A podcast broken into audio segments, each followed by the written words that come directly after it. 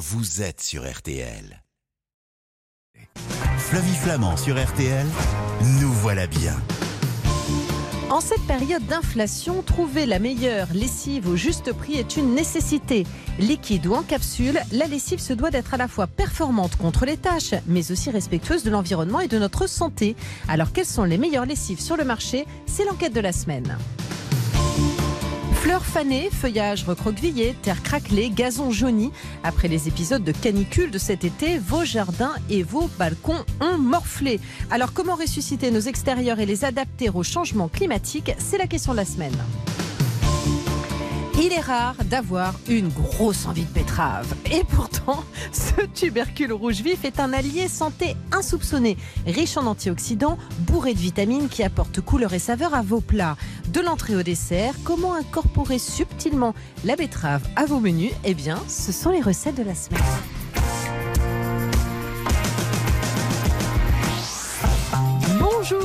Bonjour, à toutes, bonjour à tous. Super, c'est le week-end et nous sommes ensemble jusqu'à 10h pour un nouveau numéro de Nous voilà bien sur RTL. Merci pour votre fidélité. Je vous espère en grande forme et bien réveillé pour recevoir nos habituels conseils malins et pratiques. Allez, c'est parti. Passez notre amour à la machine. Faites bouillir. Sylvie Metzeler, bonjour. Bonjour.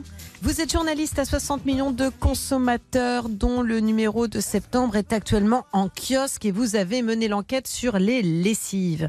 Alors quand on parle de lessive, moi je pense tout de suite à la lessive euh, verte. Euh, voilà, Euh, vous savez avec un label écologique ou qui utilise des ingrédients dits naturels comme le savon de Marseille. Est-ce que c'est vraiment plus écolo, plus sain tout en étant tout aussi efficace? Ah Oui, alors ça fait beaucoup, beaucoup de questions en une. Alors, concrètement, avoir des ingrédients dits naturels ne garantit rien du tout. Alors que ce soit en termes d'efficacité ou de produits présentant moins d'ingrédients problématiques. En revanche, nos tests montrent que les produits euh, affichant l'écolabel européen sont très bien classés. Et est-ce que les grandes marques de lessive comme, euh, je sais pas, euh, Ariel, Skip, Homo, Percy, euh, sont, dangereuses pour la santé? C'est quoi Quelle est la plus dangereuse selon votre étude? Alors on va pas dire dangereuse hein, parce que les consommateurs vont pas mourir après avoir fait leur lessive. Il faut pas leur mettre trop, trop, leur faire peur. Mais on va plutôt dire des lessives qui présentent des substances problématiques. Alors c'est le cas avec certains conservateurs, hein, comme la famille des thiazolinones.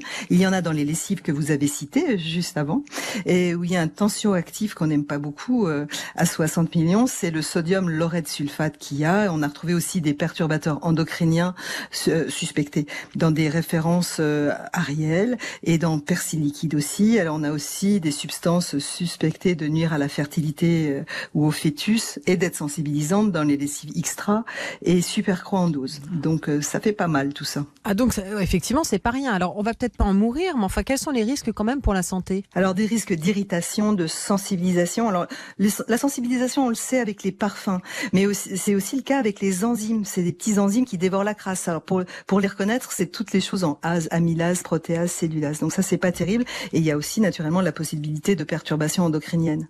Mais alors est-ce que l'étiquetage des lessives permet de savoir si les lessives contiennent des allergènes et des, et des substances dangereuses? Est-ce que je peux tout voir sur les étiquettes? Alors non, on voit pas tout, hein, parce que tout n'apparaît pas sur les étiquettes, mais les substances les plus problématiques, comme les thiazolinones, y sont, hein, même que, de même que les, les principaux allergènes, mais tout n'y est pas. Et c'est quoi le Ménax score d'une lessive et où est-ce qu'on le trouve? Alors, le ménage score, c'est un mode de calcul que nous avons développé au sein de l'Institut national de la consommation, hein, la maison mère de 60 millions de consommateurs.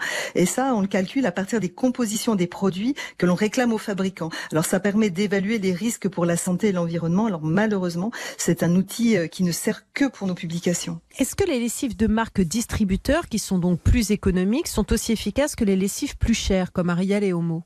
Alors franchement, les, les marques distributeurs qu'on a testées dans, dans notre essai de lessive s'en sortent plutôt avec les honneurs. On a du Leclerc, du Carrefour notamment. Et c'est la même chose aussi avec les lessives vertes. Alors ça, ce sont deux bonnes nouvelles. Ça veut dire que l'on peut laver moins cher et plus sain aussi, avec efficacité. Quelles sont les deux ou trois lessives qui ressortent grands vainqueurs de votre étude? Euh, alors on a des lessives maison verte et des marques Repère Leclerc qui sont très convaincantes sur plein de plans. Et les plus décevantes? Alors on a des Homo, Persil euh, en liquide ou Supercroix du côté des dosettes qui se défendent en efficacité de lavage, mais ils passent pas trop la barre santé environnement. C'est la difficulté en fait. Hein. Les marques conventionnelles traditionnelles ont des, performances souvent bonnes, même parfois très bonnes, mais sont pénalisées par leur composition. Par ailleurs, on n'en a pas parlé, mais on a testé aussi cette année, c'est la toute première fois, des recettes de lessive faites maison. Alors côté économique et environnemental, bah, c'est nickel. Hein. Il y a très peu d'ingrédients dans les recettes. C'est plutôt bien. Mm. En revanche, en termes d'efficacité de lavage et de respect des couleurs, bah, c'est pas terrible. On va se retrouver dans un instant, Sylvie Metzeler, parce qu'on se pose des questions. Lessive liquide ou euh, dosette euh, On nous propose aussi parfois des lessives qui sont spécialisées sur une couleur. Je pense au noir et blanc, par exemple. Est-ce que c'est vraiment efficace? Et puis, on va poursuivre aussi notre émission. Ensuite, on aura euh, Pierre Nessman qui nous emmènera au jardin, le jardin qui a souffert cet été. Alors, comment le réhydrater, si je puis dire, hein, puisqu'il a la peau bien craquelée, notre jardin. Et puis, on parlera cuisine et betterave avec Sonia Esgulian. À tout de suite dans Nous Voilà Bien. Jusqu'à 10h sur RTL. Flavie Flamand, nous voilà bien. Jusqu'à 10h sur RTL, nous voilà bien avec Flavie Flamand. Nous voilà bien, ce sont des conseils. C'est tous les samedis matins de 9h15 à 10h sur RTL. Des conseils sur le jardin dans un instant avec Pierre Nesman. Des conseils sur la cuisine avec Sonia Esgulian. Mais pour l'heure, on s'intéresse à nos lessives. Et c'est avec vous, Sylvie Metzelar. Vous êtes journaliste à 60 millions de consommateurs et vous avez mené l'enquête justement sur les lessives. On apprend beaucoup, beaucoup de choses avec vous ce matin. On peut se poser la question aussi, Sylvie, sur la façon dont sont conditionnées nos lessives. Euh, est-ce qu'il faut préférer celles qui sont liquides ou celles qui sont en dosette? Ça, c'est une, une, question piège parce qu'en fait, les doses présentent un peu moins de substances problématiques, ça c'est sûr. Mais les, les, doses présentent un peu moins de substances problématiques, mais on a un coût moyen au lavage 30% plus élevé pour euh, les lessives en dose. Donc euh, c'est une question de choix, où on a un peu moins de substances, ou c'est un peu plus cher. Est-ce qu'il faut acheter une lessive spécifique pour le noir, le blanc et la couleur? Alors c'est vrai que le, respect du linge, euh, qu'il soit du blanc, de la couleur, du noir, c'est un vrai sujet. Surtout le noir d'ailleurs, parce que dans, dans notre test, il y a qu'une seule marque qui a un, résultat acceptable sur ce plan. Sinon, c'est tout est très mauvais. Alors, euh, faut-il acheter une lessive spécifique? Alors ça, faudrait que vous me réinvitiez quand on aura fait des tests spécifiques sur ces sur ces lessives-là, parce qu'on ne les a pas testées cette fois. Ça marche. Euh, en termes de parfum, quelle lessive apporte aux, vêtements la meilleure odeur de de propre? Alors ça, c'est pas des choses qu'on teste non plus, mm. et on voudrait pas le faire d'ailleurs, parce que mettre en avant ce, ce type de choses, euh, mm. bah, qui dit euh, parfum, bah, dit substance potentiellement problématique, et une odeur de propre, en plus, c'est assez subjectif. Hein. Pour certains, ce sera le savon de Marseille, d'autres mm. des huiles essentielles, et puis il y a des personnes qui détestent les odeurs sur le linge. Donc ça, c'est un peu plus problématique à, à, évaluer. Oui, et puis et puis je précise aussi que c'est pas parce que ça sent le propre que c'est propre. Hein. Ce qu'on veut surtout, ce sont des lessives efficaces. Euh, en quoi bien doser sa lessive est important? Comment on s'y prend d'ailleurs? J'ai toujours du mal. Hein. C'est capital de, de, bien doser parce qu'on en met toujours trop, ça c'est sûr. Et surtout quand on achète des concentrés, parce qu'on a tendance à en mettre euh, autant que quand les hum. lessives sont pas concentrées. Alors résultat des courses, vous encrassez votre machine et on a du, mal, du linge qui est vraiment mal rincé. D'autant plus que maintenant les, les machines, pour des raisons environnementales, brassent beaucoup moins d'eau qu'avant. Donc on peut se retrouver du coup avec la peau tout irritée après. Alors euh, par ailleurs, économiquement parlant, c'est pas terrible parce que vous allez vider votre bidon beaucoup plus vite que prévu. Donc ça va pas. Alors comment faire? Alors il faut bien regarder ce qui est au dos de votre produit mmh. et parce qu'en plus ça change tout le temps d'une lessive à l'autre. Vous n'avez pas deux lessives, ou vous en avez peut-être deux, mais en fait il n'y a pas de règle. Euh, il faut jamais mettre la même dose. Donc vous regardez bien sur votre flacon ce qui est préconisé et vous le respectez. Alors, les bouchons, bah, c'est gradué ou pas gradué et parfois mal, mal gradué. Donc la meilleure solution c'est prendre un simple verre doseur, hein, celui que vous avez dans votre cuisine quand vous faites la pâtisserie, ça va très bien. Il faut le rincer après, naturellement. Mais et vous verrez, mm. si vous faites ça, vous allez vous rendre compte que vous mettez trop, trop, trop de lessive euh, en temps normal. Donc un petit verre doseur et ça suffit. Et ça permet aussi de faire des économies. Merci beaucoup Sylvie Metzelar euh, donc de nous avoir renseigné. Je rappelle que le numéro de septembre du magazine 60 millions de consommateurs est actuellement en kiosque. À bientôt Sylvie. À bientôt. Et nous, on file au jardin. Nous voilà bien sur RTL avec Flavie Flamand.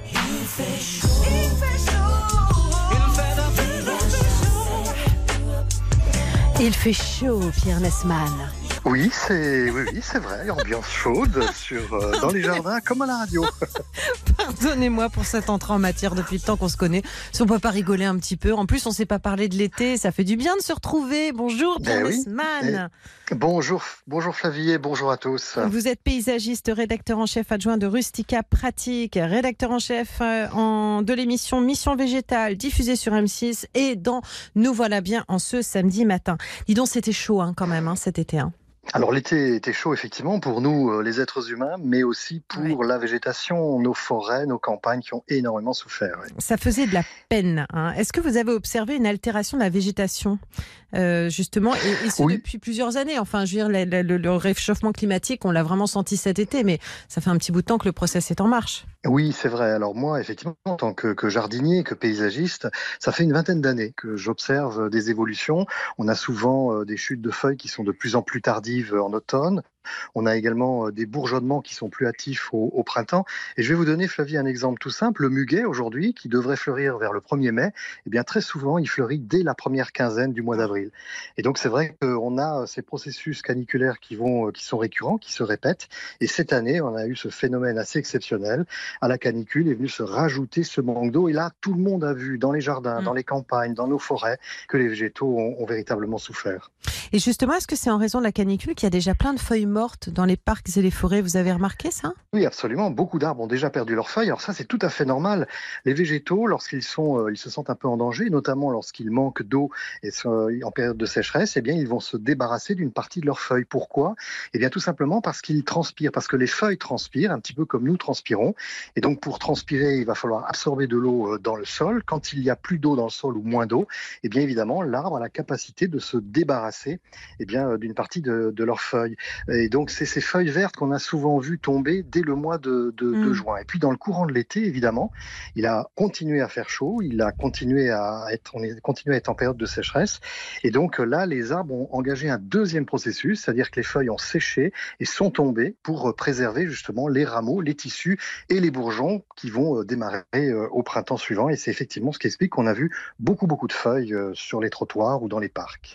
Mais et dites-moi, Pierre Nesman, est-ce que je vais pas finir à un moment donné par avoir un palmier dans mon jardin Est-ce que je vais finir par mettre des plantes tropicales pour m'adapter euh, au changement climatique?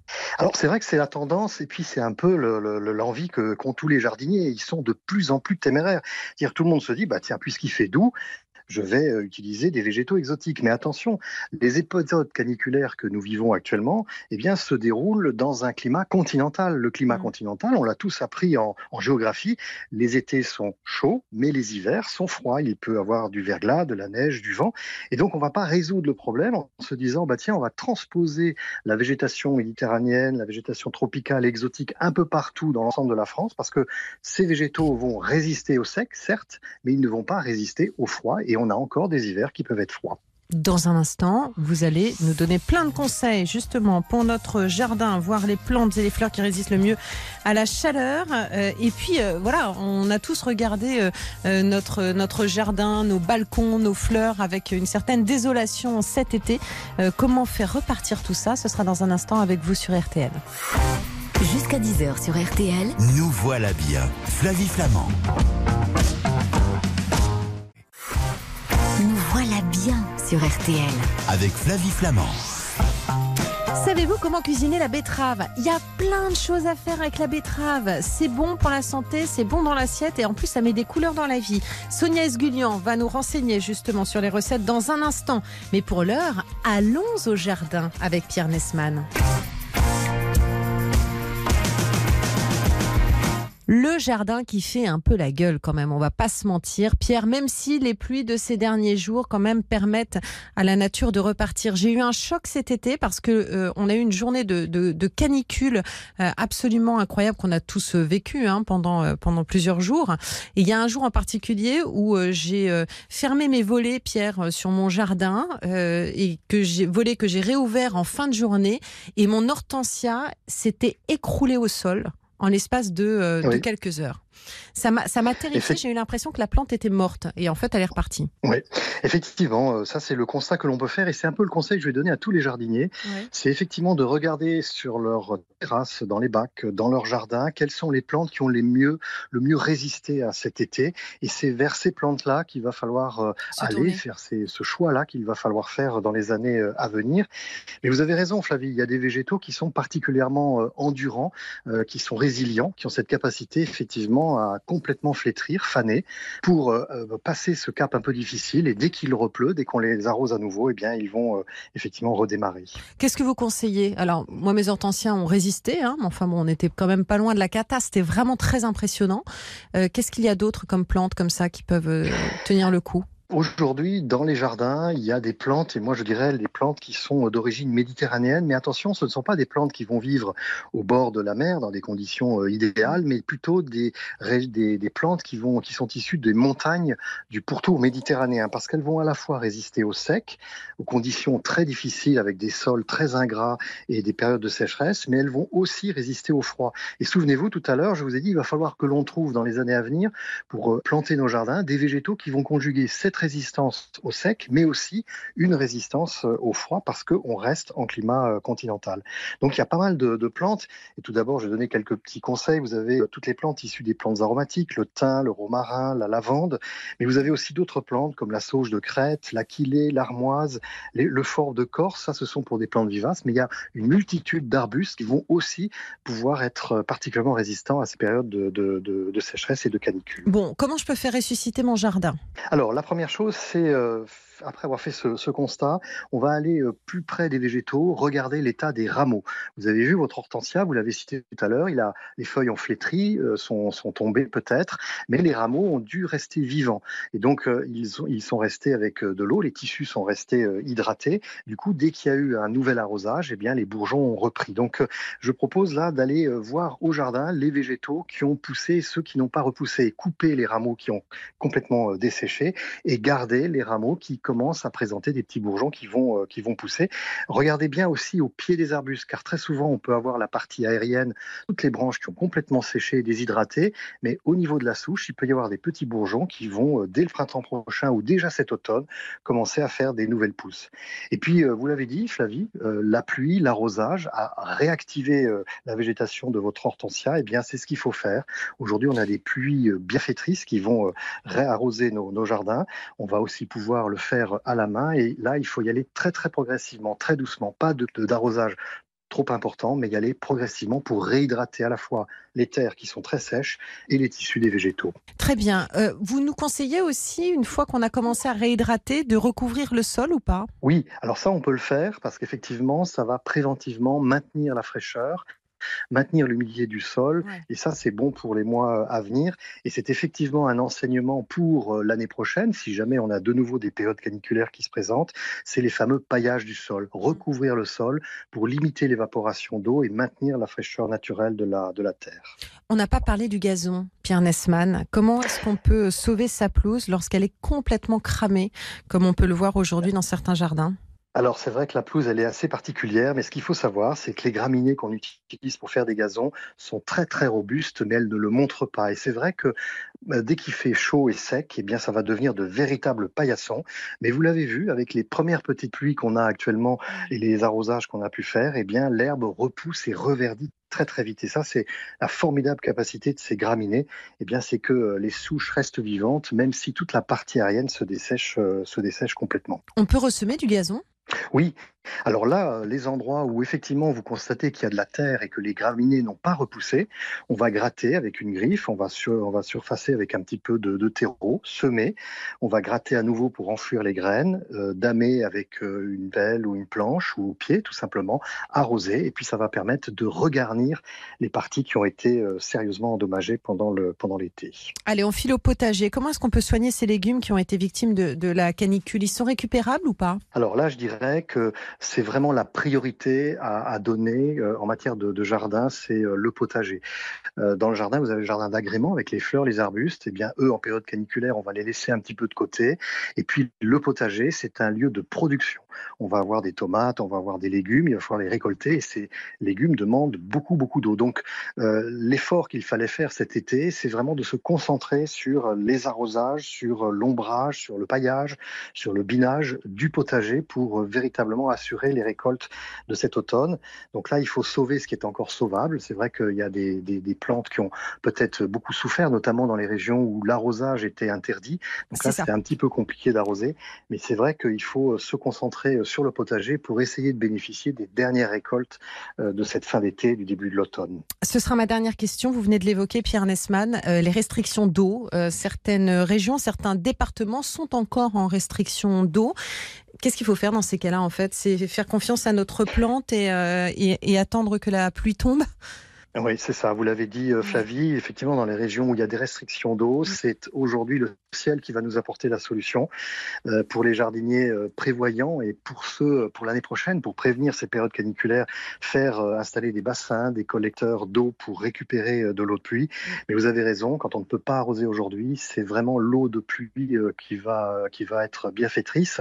Un petit conseil aussi, vous savez, on lave tous nos légumes quand on se fait une salade, etc. Et ben cette eau que l'on utilise et eh bien, plutôt que de la laisser euh, s'écouler dans l'évier, on va la récupérer et on peut effectivement arroser comme ça les plantes les plus fragiles de son jardin ou de son balcon. Merci beaucoup Pierre Nesman pour tous ces conseils euh, que l'on va suivre euh, bah, dès ce week-end. Et puis votre dernier ouvrage est vraiment d'actualité puisqu'il s'intitule Mon jardin s'adapte au changement climatique chez Delachaux et Niesley. On se retrouve dans un instant. Mon cher Pierre, vous vous connaissez, mais, euh, mais nous, on ne sait pas forcément comment le cuisiner. C'est Sonia Esgulian qui va nous parler de la betterave. Jusqu'à 10h sur RTL. Flavie Flamand, nous voilà bien.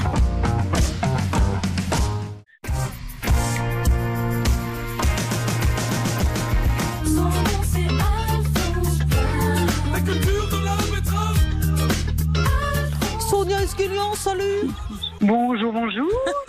Bienvenue sur RTL. Alphonse Brown, c'est Michael Youn dans le film La Beuse qui chantait la culture de la betterave.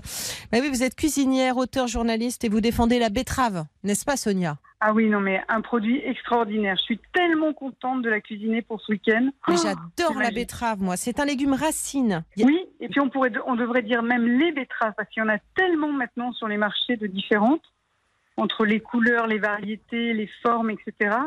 C'est vraiment un bonheur. Il y a quoi comme, comme, comme race de betteraves Comme race bah, Déjà, euh, il y a des betteraves de toutes les couleurs. Moi, parmi mes préférés, il y a les golden qui sont très jaunes et les golden burpee qui sont oranges. Mais je pense que vous connaissez celle qui est aussi, euh, celle qui est avec des, comment dire, des petits cercles concentriques fuchsia et blanc. Elle s'appelle la Chioggia. C'est très Elle est très très belle celle-ci. Elle a vraiment une, un look terrible. Elle est un peu sucrée d'ailleurs. Oui, alors celle qui est la plus sucrée, c'est la crapaudine. Je ne sais pas pourquoi on l'appelle comme ça. Peut-être qu'on lui fait un bisou et elle se transforme en betterave charmante, je n'en sais rien. c'est une betterave ancienne qui est beaucoup plus allongée. On dirait un gros navet. Hmm. Et en fait, cette betterave, elle est vraiment très très douce. Pour ceux qui n'aiment pas, par exemple, la betterave au goût un petit peu terreux, on peut aller vers la crapaudine. On la reconnaît bien. Elle est beaucoup moins ronde que ses autres copines. Je voudrais quand même, pour défendre aussi la betterave, de dire que la betterave, ce n'est pas que celle qu'on nous filait à la cantine. Hein, ah ben non, mais ça c'est un traumatisme. Ben voilà, comme les petits pois. Absolu. Alors souvent, pourquoi à la cantine? Parce que souvent c'est très mal cuit à la base. Mm. si on fait cuire la, betterave, par exemple, dans l'eau, simplement dans de l'eau bouillante, c'est pas top. Je trouve que ça donne un goût un peu, euh, bah, justement, flotteux mm. et ça fait ressortir les notes un petit peu terreuses de la betterave. Alors que si on prend le temps de la faire cuire soit par exemple à la cocotte minute, ou moi simplement je la mets dans une cocotte ou dans une terrine et je la mets au four. Ou encore mieux, encore moins de travail, je la brosse, la betterave, sans l'éplucher, je la pose sur un lit de gros sel et je l'enfourne 45 minutes à 1 heure à 180 degrés. Et là, on va obtenir des, des betteraves toutes moelleuses, extrêmement goûteuses. On peut utiliser les feuilles de la betterave aussi en cuisine? Ah oui, c'est top. Alors justement, déjà, c'est un indice de qualité. On choisit les betteraves qui ont des toutes petites feuilles bien fermes. Et les betteraves, les feuilles de betterave, elles peuvent s'utiliser comme l'épinard. On va les faire sauter, par exemple, les feuilles de betterave, avec, euh, moi je fais sauter souvent avec des pâtes euh, et j'utilise des petits dés de betterave pour, euh, pour ajouter Hmm. euh, un petit peu dans la sauce. Ça, c'est très très bon. Mais on peut aussi les mettre dans la soupe, on peut les mettre dans différentes sauces, c'est top. Hein. On peut manger aussi de la betterave crue. Je la râpe, moi. Ah mais râper comme les carottes, c'est génial. Oui. On prend la râpe quatre faces et puis on va prendre les, les betteraves de toutes les couleurs. Moi, je fais des, des salades un petit peu mélangées avec toutes les betteraves. Ça, c'est magnifique. Et j'ai une petite astuce à vous donner si vous avez envie de faire un, un repas un peu, euh, comment dire, bluffant. C'est de prendre une mandoline, euh, une mandoline japonaise. Vous savez, ces petites mandolines où on peut régler la taille euh, des, des lamelles qu'on peut faire. Et il faut couper des fines, fines lamelles de betteraves de toutes les couleurs et vous en faites un rouleau de printemps. C'est ultra joli. On achète des galettes de riz euh, à l'épicerie euh, chinoise. On les, on les ramollit pour qu'elles puissent, avec de l'eau, Mm. pour pouvoir les, les rouler. Et on va utiliser les betteraves. Ça vous fait une entrée magnifique, hyper colorée et super vitaminée. Ah, bonne idée. Ça se marie bien avec les, les herbes aromatiques. Je pense notamment à la menthe. Alors la betterave, comme on a dit, c'est une, base assez rustique. Donc là, on va utiliser sans modération toutes les herbes aromatiques. La menthe, c'est génial. L'estragon aussi, ce goût un petit peu vif. Il faut utiliser aussi de la moutarde. Alors c'est vrai qu'en ce moment, on a du mal à en trouver, mais quand même, s'il nous reste un petit peu encore de moutarde, on utilise la moutarde. Utilisez aussi une pointe d'harissa. C'est très très bon avec euh, les, les sauces, euh, dans la sauce vinaigrette. Vous mettez une petite pointe d'harissa pour réveiller un petit peu le- la betterave. Ça, c'est vraiment top. Et les épices. Par exemple, moi, j'aime beaucoup le cumin avec la betterave. Il faut découvrir. C'est quelque chose de très très bon. L'assaisonnement d'une d'une salade de betterave, avant qu'on parle de la betterave euh, cuite, de ce que l'on peut faire aussi comme recette, euh, c'est c'est quelque chose d'assez important, je trouve. Alors, on va faire comme les grands chefs. On goûte sa betterave et quand on voit qu'elle est trop sucrée, Mm. eh bien, on va rééquilibrer. Alors, comment on rééquilibre? Eh ben, on ajoute de l'acidité. On va ajouter des jus de citron, on va ajouter du vinaigre, on va ajouter des zestes d'orange. Euh, moi, je mets souvent aussi quelques tranches de citron que j'ai fait juste griller à la poêle. Et là, franchement, la salade de betterave, euh, on a, on a complètement oublié celle que vous évoquiez à l'école euh, maternelle, là, quand on était obligé de manger la salade de betterave à la cantine. Il y a un mariage assez formidable que l'on fait à La Réunion, notamment. C'est là que j'ai appris cette, cette sauce. C'est une vinaigrette au combava avec de la, avec de Ah ouais, betterave. En fait, Ah ouais, vous faites une parfum. petite vinaigrette avec une huile, je dirais, assez neutre. Et ensuite, vous râpez euh, donc euh, des, des- un combava, vous mettez du zeste de combava, vous mettez ça par-dessus les betteraves. C'est absolument à tomber par terre. Parce qu'effectivement, Ah, c'est la grume. Et c'est une super idée. Vous pourrez essayer, vous penserez à moi. Euh, Alors, dans les salades, ouais. moi, je trouve qu'il y a un truc qu'on doit utiliser énormément. C'est surtout les poissons qui ont du caractère. Par exemple, je pense aux macros fumés, je pense aux haddock, Mm. je pense aux anchois et je pense aux sardines en boîte. Ça, c'est vraiment vrai. les super copains de la betterave. Pourquoi? Parce que ce sont des poissons qui ont du caractère et ça va parfaitement se marier à la betterave qui, elle aussi, est un produit de caractère. C'est vrai. Euh, il paraît qu'on peut mettre du fromage. Bon, en tout cas, vous nous l'avez confié Bah en oui. préparant cette émission. Et ça, je n'ai jamais essayé. Alors, je vous conseille, je sors de mon, de mon chapeau la super salade avec de la feta. La feta, ça marche super bien. La mimolette euh, avec les, les petites graines de cumin, Pas ça marche terriblement bien aussi. En fait, c'est vrai que par exemple, de faire une betterave mozza, c'est sympa, mais c'est pas non plus le truc idéal parce que c'est un petit peu, euh, un petit peu mou du genou comme, Mm. euh, comme association. Mm. Il faut toujours essayer d'utiliser, euh, on va dire, un, comme, comme les poissons, un fromage de caractère. Il y a une idée que, que j'aime bien, que j'aimerais vraiment euh, partager avec vous, c'est d'utiliser la betterave un petit peu comme une tomate. Euh, je fais beaucoup de panzanella d'automne. En fait, euh, avec les restes de pain, je vais utiliser mes betteraves que je vais mettre avec les dernières tomates du jardin et avec plein d'herbes aro- aromatiques. Et là, ça fait une salade repas qui est formidable. On fait quoi? Alors là, très très simple. On essaye de faire cuire mes, mes betteraves comme je vous l'ai dit là sur le lit de gros sel. Ensuite, on retire la peau des betteraves qui est très facile à enlever une fois qu'elle est cuite. On va couper les betteraves en. On fait revenir les petits morceaux de pain euh, dans de l'huile d'olive. On va ajouter de la tomate, des olives, beaucoup d'herbes aromatiques. Moi, j'utilise énormément de basilic pourpre parce qu'il a un goût très citronné. On mélange le tout quand les, petits croutons de pain sont encore chauds. Et ensuite, on va servir cette salade, cette panzanella d'automne, euh, en guise de plat complet. C'est vraiment top. Allez, on se fait une petite soupe rose rapide avant de se dire au revoir, parce que ça, c'est vraiment Oui, parce que c'est très rigolo la soupe, alors que ça soit euh, pour les enfants ou pour les grands. On va utiliser en fait des betteraves déjà cuites. Alors on peut les acheter tout de suite au- chez, le, chez le maraîcher aussi, hein, ça c'est très bien. On la pèle, on la coupe en petits dés. On va utiliser euh, de la crème fraîche. On va faire cuire en fait nos, notre préparation avec un tout petit peu d'oignon. On fait revenir tout ça. On met la crème fraîche, on mixe. Ça Mhm. cuit très peu de temps hein, puisque la betterave est déjà cuite. On mixe le tout et on obtient un velouté extrêmement rose fuchsia. Et là, on va ajouter par exemple des petites graines de fenouil et on peut ajouter des petits toppings pour, euh, pour déguster, des tomates cerises ou autres. C'est très très joli pour un, un déjeuner de rentrée. Voilà, c'est la soupe rose de Sonia Esgulian. Sonia, j'étais très heureuse de vous entendre en cette rentrée. Ça me fait trop Bah, moi aussi, plaisir. ça m'a fait très très plaisir. Voilà. Manger des betteraves, Oui. ça apporte euh, beaucoup de choses, beaucoup de Mais couleurs. en et plus, c'est bon pour la santé, exactement. Exactement. Allez, je vous embrasse bien fort. À Moi très aussi, vite sur l'antenne. Ouais, À sur l'antenne d'RTL. Je rappelle votre page Instagram, elle est géniale à votre nom, Sonia Esgulian. Et votre dernier livre, qui n'a rien à voir, c'est Le Samoil, 10 façons de le préparer aux éditions Les Pures. Je vous embrasse. À bientôt. Au revoir. C'est déjà la fin de Nous voilà bien. Merci à vous pour votre fidélité. Vous pouvez réécouter l'émission sur l'appli RTL et puis sur tous les sites partenaires évidemment. Et pour cuisiner la betterave ce week-end, rendez-vous sur rtl.fr pour les recettes. Je vous retrouve lundi dans Jour J dès 20h. Vous savez, Jour J, euh, c'est euh, le magazine des grands moments de l'actualité et de ceux qui la font. Et c'est passionnant, c'est tous les soirs de 20h à 21h. Et puis samedi prochain, évidemment, dès 9h15 pour un nouveau numéro de Nous voilà bien. Juste après les infos, c'est RTL qui vous régale. Je vous embrasse, passez un très bon week-end à l'écoute d'RTL. Jusqu'à 10h sur RTL, Nous voilà bien. Flavie Flamand.